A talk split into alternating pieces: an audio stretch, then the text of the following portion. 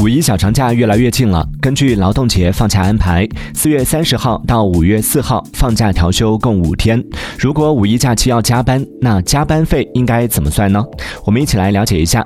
五月一号劳动节是法定节假日，单位安排劳动者加班，应支付不低于本人日工资的百分之三百的工资报酬，不得以调休等方式代替。四月三十号、五月二号到五月四号，单位安排劳动者工作又不能安排补休的。